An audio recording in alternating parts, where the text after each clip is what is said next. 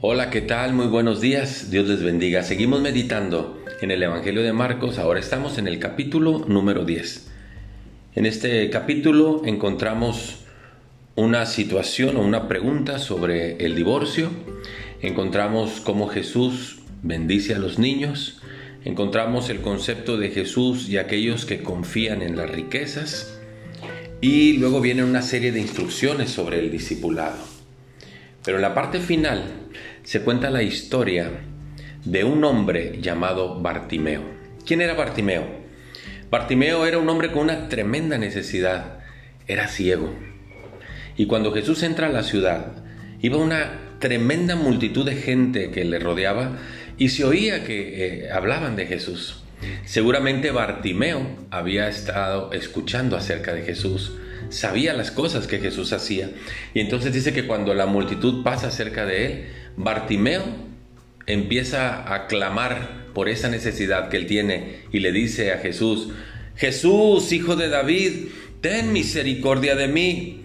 Luego se acercaban a él y le decían, cállate, no estés molestando al maestro.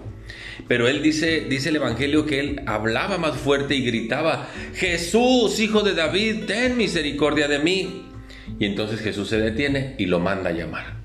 Ese hombre, con esa tremenda necesidad, que entendía que Jesús podía hacer la diferencia en su vida, recibe un mensaje de esperanza. Dice el versículo 49 que cuando le fueron a hablar le dijeron, ten confianza, levántate, te llama. Cuando él llega a donde está Jesús, Jesús todavía le pregunta, ¿qué quieres que te haga? Mire, él podía haber dicho, dame dinero, dame riquezas, dame casas, dame muchas otras cosas. Él aún había dejado su capa con tal de ir a donde estaba el maestro y le dice, quiero recobrar la vista.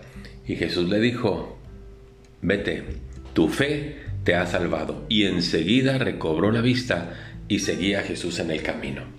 Yo creo que usted, al igual que yo, nos hemos encontrado en una tremenda necesidad. Recordemos que solamente Jesús puede hacer la diferencia en nuestras vidas. ¿Qué tenemos que hacer ante la necesidad?